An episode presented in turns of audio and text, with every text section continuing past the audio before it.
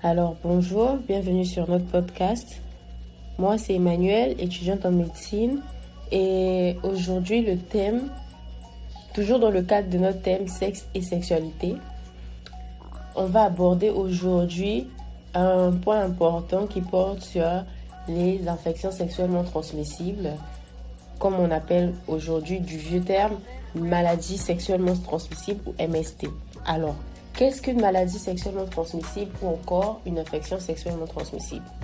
Communément appelée maladie vénérienne, ce sont des maladies infectieuses transmises d'un individu à l'autre exclusivement lors des rapports sexuels. Et contrairement à une croyance répandue, il n'y a aucun risque de contracter une infection sexuellement transmissible aux toilettes. Ah ouais, il y a des gens qui croient vraiment ça. Il en existe de nombreuses formes propagées par des germes, à savoir les bactéries, par exemple euh, les gonocoques qui causent la blénorragie ou la gonococcie, le Treponema pallidum qui cause la syphilis, la chlamydia trachomatis qui cause des chlamydiases. Elles peuvent aussi être dues à une infection virale, ce qui est le cas pour le VIH-Sida, ou l'hépatite B qui est causée par le VHB, virus de l'hépatite B. Ou encore l'herpès qui est dû à une infection par, par ce qu'on appelle le virus herpès simplex. Elles sont aussi causées par certains champignons, ce qui est le cas pour la candidose, qui est causée par un champignon qu'on appelle Candida albicans, et aussi par des protozoaires, ce qui est le cas de euh, la trichomonose, qui est, qui est, qui est due à une infection. Bonsoir, moi c'est Benja. Ce soir, j'accompagne Emmanuel dans sa modération. Je vais intervenir sur le VIH-Sida et je vais attendre qu'Emmanuel euh, me dise quand il faudrait intervenir. Voilà. Euh, j'aimerais en fait que vous puissiez me dire, enfin, me dire quel est pour vous, qu'est-ce que qu'est-ce qu'une MST, une IST, afin de savoir en fait, masse menos, où vous êtes en fait.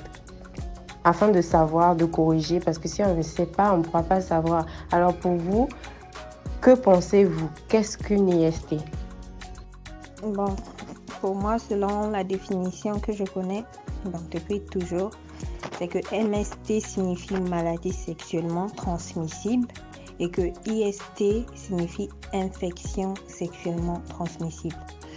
Alors, d'après ce que je sais, c'est qu'une maladie euh, concernant les MST, les maladies, elles sont, comment je peux dire, elles sont, elles, elles peuvent s'avérer être pour longtemps, pour très longtemps, et les infections, par contre, il y a certaines infections qui peuvent être soignées.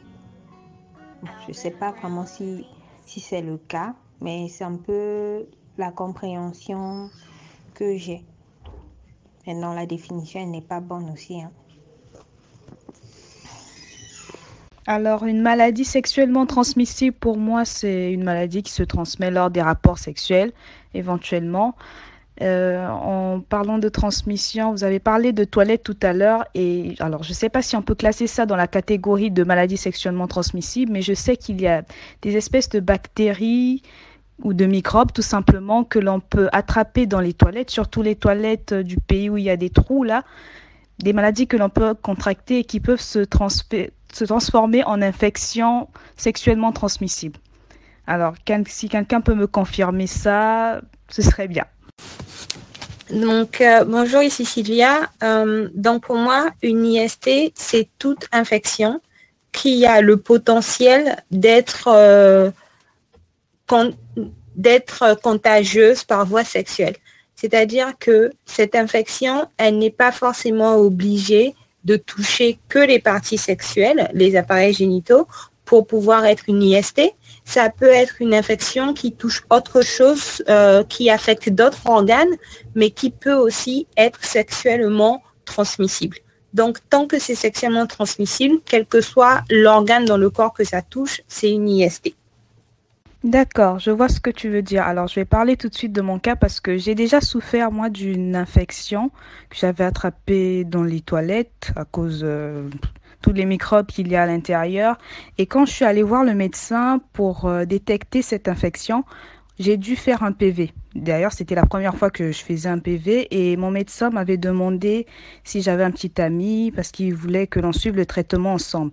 Alors, euh, sachant qu'à l'époque, je n'avais jamais eu de rapport sexuel voilà, et euh, je ne sais pas, est-ce que pourtant on peut appeler ça maladie sexuellement transmissible ou ça reste au stade de l'infection, même quand son partenaire peut l'attraper par voie sexuelle? Elles ne se transmettent pas au, au niveau des toilettes.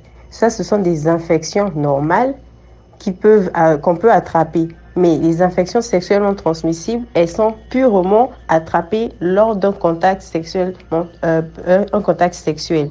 C'est-à-dire que il y a des infections qu'on peut attraper non seulement aux toilettes, mais ailleurs. Par exemple, euh, la pneumonie, qui est une infection aussi, elle s'attrape euh, par voie respiratoire, etc. et tout au contact des fluides. Mais c'est pas une infection sexuellement transmissible pour autant. Je sais pas si tu captes. Euh, par exemple, pour les champignons. Les champignons, on peut, on peut les transmettre par voie sexuelle, je crois. Là, on les classe parmi les MST ou parmi les IST.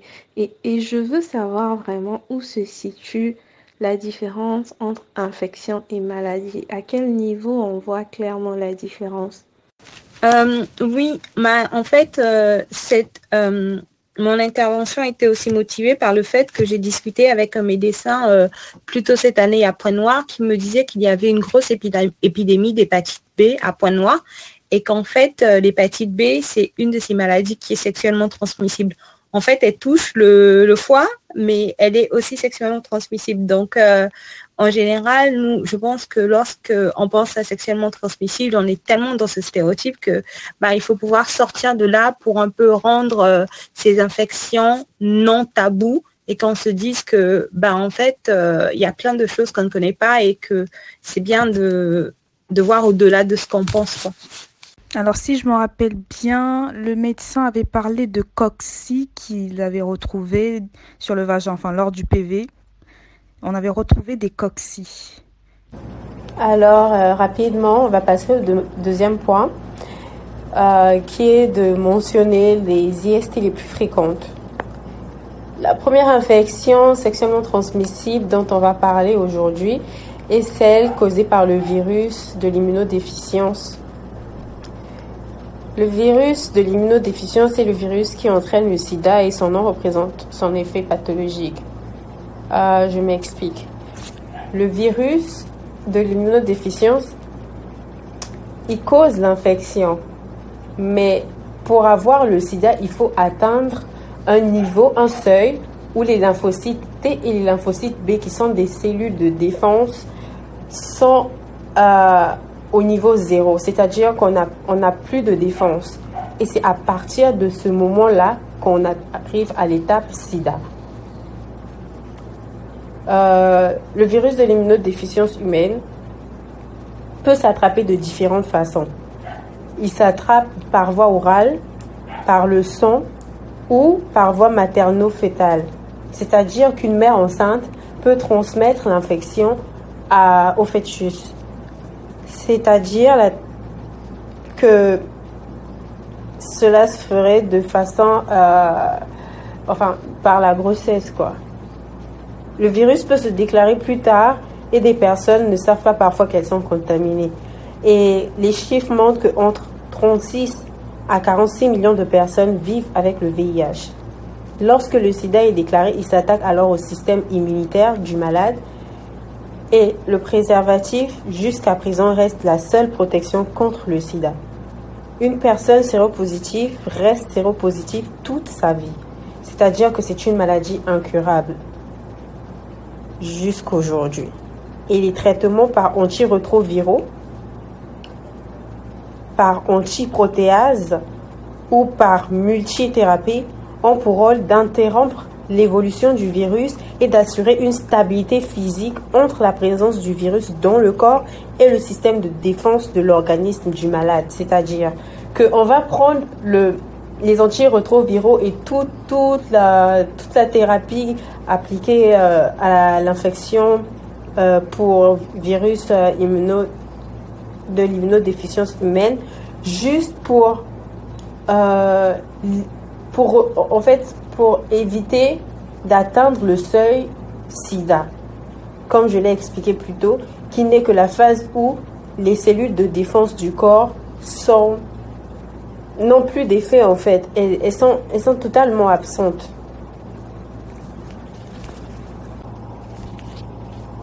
Alors, euh, une autre infection sexuellement transmissible que, va, dont on va parler aujourd'hui est l'hépatite B. Euh, elle est pas très, elle est peut-être pas connue autant que le sida du grand public, chose euh, qui est un peu curieuse, parce que en fait, elle est 100 fois plus contagieuse que le virus du sida. Et le virus de l'hépatite B fait partie des 10 virus les plus meurtriers au monde. Alors, euh, dans un pays comme la France, on compterait près de 300 000 porteurs chroniques de l'hépatite B. Et jusqu'alors, il n'y a aucun traitement qui peut permettre de guérir de ce virus. Et ça, le vaccin contre l'hépatite B peut vous éviter de l'attraper. Elle se déclare sous la forme d'une hépatite virale causée par l'infection du virus de l'hépatite B provoquant une, euh, en gros une inflammation du foie. Euh, ils ont, c'est Marie-Ange, et euh, ils ont choisi d'utiliser le mot IST pour que ça pousse les personnes à aller faire, aller se dépister. Parce qu'en utilisant MST, c'est-à-dire maladie sexuellement transmissible, les gens se disent être déjà, avoir déjà des, des symptômes, donc être Je pense que tu as plutôt fait une infection urinaire. Et certaines infections urinaires ont fait aussi, euh, on fait aussi le, enfin quand tu, certaines infections urinaires quand tu les as, tu, tu certaines tu dois faire le, traitement avec ton partenaire. Mais ça ne veut en aucun cas dire que c'est une infection sexuellement transmissible. Une infection transmissible, sexuellement transmissible, ne se transmet que par la voie sexuelle et différentes voies sexuelles. Le sexe anal, le sexe oral, le sexe euh, buccal, etc. Alors, laisse-moi te dire que le est, excuse-moi là j'ai dit en espagnol, il est aussi, euh, il cause aussi d'autres infections de type pulmonaire. Alors, euh, c'est pas une infection sexuellement transmissible. Je t'ai dit que tu as certainement fait une infection urinaire. Et certaines infections urinaires, pour traiter, il faut faire le traitement à deux, c'est-à-dire avec son partenaire. Oui, tu viens d'avancer. On va aborder le thème du sida tout à l'heure. Et c'est juste ce que tu dis. En fait, le sida est causé par l'infection euh, due au virus de l'immunodéficience. Mais tu peux présenter le VIH sans pour autant être euh, atteinte du sida. Le sida, ce n'est que la période où les cellules de défense euh, sont au point zéro, c'est-à-dire que tu as perdu toute ton immunité, tout, tout ton système immunologique est, euh, tu es en phase d'immunodépression, tu vois? Si on essaie de faire un comté de, de, de, lymphocytes, ils sont à zéro. C'est là qu'on a le sida. Mais sinon, tu peux avoir le VIH sans pour autant être malade du sida. Et ces malades-là, les sidéens, qu'est-ce qu'on essaie de faire? Quand on leur donne la thérapie avec les antirétroviraux C'est pour effet, en effet, éviter que tu atteignes ce, ce, stade-là, ce stade de, de, de sida qui est propice aux infections euh, opportunistes comme candidat albicans, etc. C'est en fait le fait que ton système immunologique ne peut plus te défendre et n'importe quelle infection peut te tuer. Quand on a la pénétration d'un micro-organisme, c'est-à-dire un germe ou euh, communément appelé les bactéries, les virus, les protozoaires et euh, les champignons, etc., quand on a la présence d'un agent euh, externe au corps on pénètre le corps, c'est là qu'on appelle, c'est ça qu'on appelle une infection. Mais une maladie n'est pas forcément une infection. Une maladie, ça peut être de cause génétique, ça peut être à cause d'un déséquilibre hormonal, euh, hormonal, ça peut être à cause d'un déséquilibre métabo dans le métabolisme, etc. Ça peut être dû à des facteurs génétiques. Ça, c'est des maladies. Et parmi les maladies, on a aussi les maladies qui s'acquièrent de façon euh, euh, de forme, euh, en forme d'infection, tu vois. Alors, rapidement, on va passer au deuxième point, qui est de mentionner les IST les plus fréquentes. La première infection sexuellement transmissible dont on va parler aujourd'hui est celle causée par le virus de l'immunodéficience. Le virus de l'immunodéficience est le virus qui entraîne le sida et son nom représente son effet pathologique. Euh, je m'explique. Le virus de l'immunodéficience, il cause l'infection. Mais pour avoir le sida, il faut atteindre un niveau, un seuil où les lymphocytes T et les lymphocytes B, qui sont des cellules de défense, sont euh, au niveau zéro. C'est-à-dire qu'on n'a on a plus de défense. Et c'est à partir de ce moment-là qu'on arrive à l'étape sida. Euh, le virus de l'immunodéficience humaine peut s'attraper de différentes façons. Il s'attrape par voie orale, par le sang ou par voie materno-fétale. C'est-à-dire qu'une mère enceinte peut transmettre l'infection au fœtus. C'est-à-dire que cela se ferait de façon, euh, enfin, par la grossesse, quoi. Le virus peut se déclarer plus tard et des personnes ne savent pas parfois qu'elles sont contaminées. Et les chiffres montrent qu'entre 36 à 46 millions de personnes vivent avec le VIH. Lorsque le sida est déclaré, il s'attaque alors au système immunitaire du malade et le préservatif, jusqu'à présent, reste la seule protection contre le sida. Une personne séropositive reste séropositive toute sa vie, c'est-à-dire que c'est une maladie incurable jusqu'aujourd'hui. Et les traitements par antirétroviraux, par antiprotéase ou par multithérapie ont pour rôle d'interrompre l'évolution du virus et d'assurer une stabilité physique entre la présence du virus dans le corps et le système de défense de l'organisme du malade. C'est-à-dire qu'on va prendre le, les antirétroviraux et toute, la, toute la thérapie appliquée euh, à l'infection euh, pour virus euh, immuno, de l'immunodéficience humaine, juste pour, pour, en fait, pour éviter d'atteindre le seuil SIDA, comme je l'ai expliqué plus tôt, qui n'est que la phase où les cellules de défense du corps sont n'ont plus d'effet en fait. Elles, sont, elles sont totalement absentes. Oui, euh, moi j'ai une question sur le sida parce que j'ai déjà discuté avec des personnels de santé qui m'ont dit que quand on prend des antirétroviraux et qu'on est régulier dans, son traitement, il arrive à un niveau où la maladie est stable.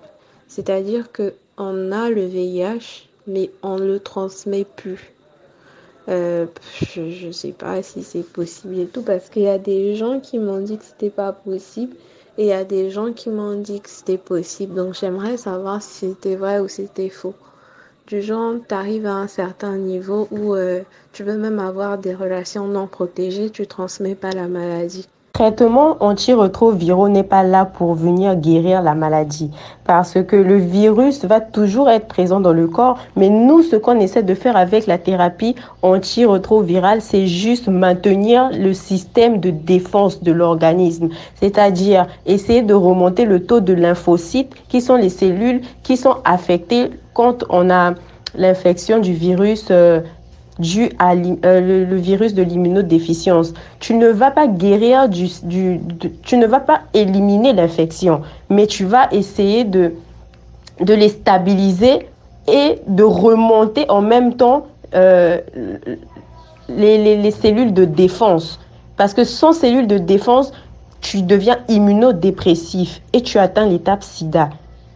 Mais tu peux continuer de transmettre la maladie tu vas être comme un un, porteur sain de la maladie, comme dans certaines infections, mais tu peux toujours transmettre. C'est comme certains patients atteints du coronavirus. Ils peuvent eux-mêmes être des, des porteurs sains, c'est-à-dire immunologiquement, la maladie ne va pas se développer chez eux.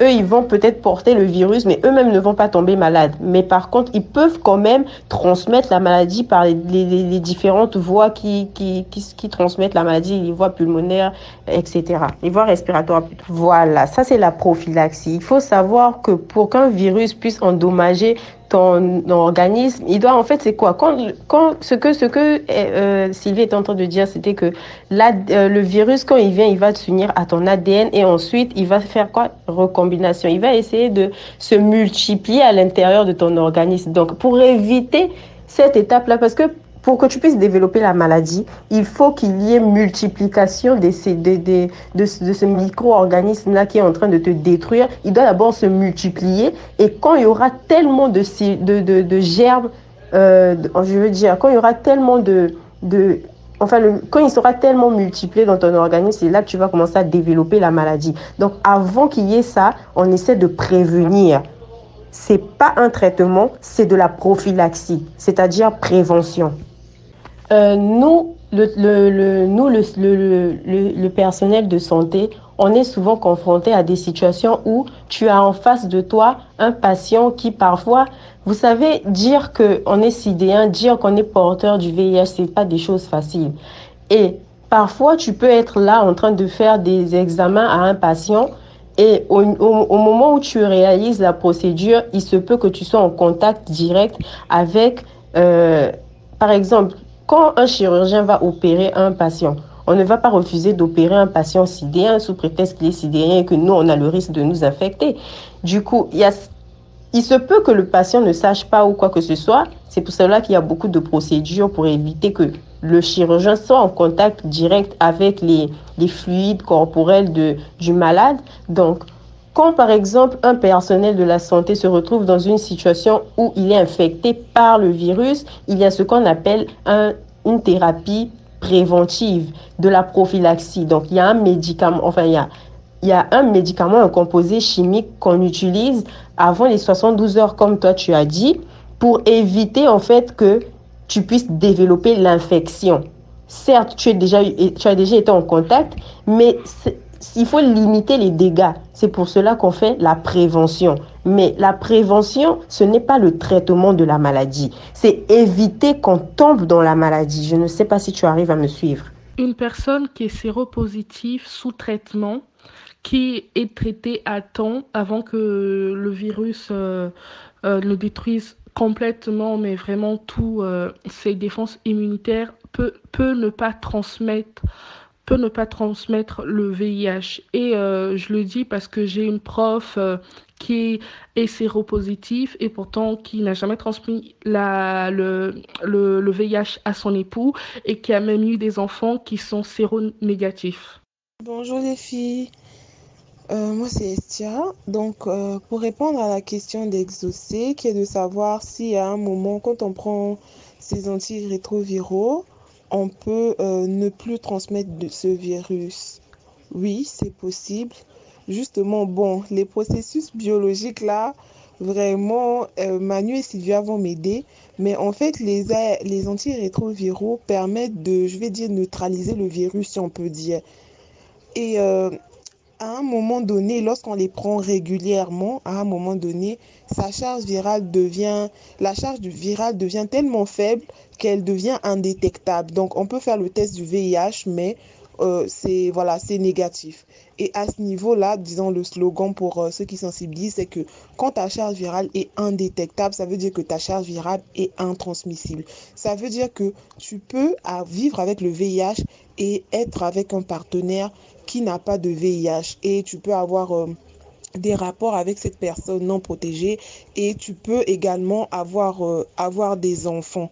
Donc, c'est pour ça qu'on encourage beaucoup les gens à faire le test de VIH parce que il vaut mieux connaître son état et prendre ses ARV, se faire suivre correctement par un médecin que d'être séro-ignorant. Parce qu'un séro-ignorant, tant que sa charge virale est, virale est détectable, ça signifie qu'il peut transmettre. Donc, il ne sait pas qu'il a le virus, mais il peut transmettre. Contrairement à un séropositif qui est conscient de son état et qui prend ses ARV.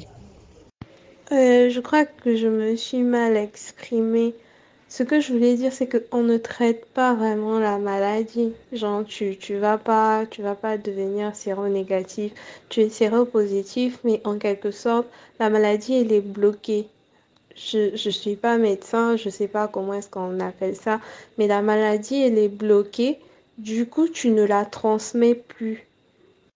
Ah, bonsoir, c'est Esti. En fait, je voulais juste euh, dire que j'avais suivi un truc sur euh, une chaîne française, une émission où les gens témoignent souvent. Et il y a une dame qui avait témoigné, elle disait qu'elle avait euh, été contaminée à travers une transfusion sanguine.